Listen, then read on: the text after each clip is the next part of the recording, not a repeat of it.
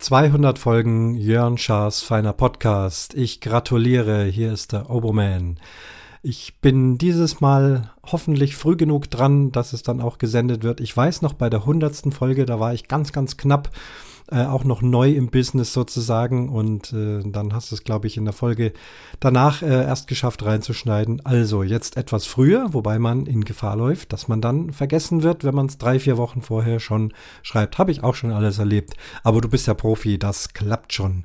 Überhaupt Profi. Dein Podcast ist für mich ein Benchmark. Ich höre den sehr, sehr gerne. Erstens wegen des lockeren, äh, alltäglichen Inhalts, dass man gut nachvollziehen kann, wo man ja eigentlich mitlebt und miterlebt. Die Tonqualität, die Stimme, das ist alles wirklich für mich perfekt. Und es gab in einer deiner Folgen einen Leitsatz und ich wiederhole das in meinen Podcasts immer wieder, äh, nämlich mache keine Ankündigungen zu irgendwas. Also in der nächsten Folge werde ich das und das tun oder demnächst kommt der und der Gast oder ich mache jetzt jede Woche am Freitag und dann klappt es doch nicht. Da hast du vollkommen recht damit. Man ist immer schnell versucht, irgendwas anzukündigen. Mich juckt's auch in den Fingern.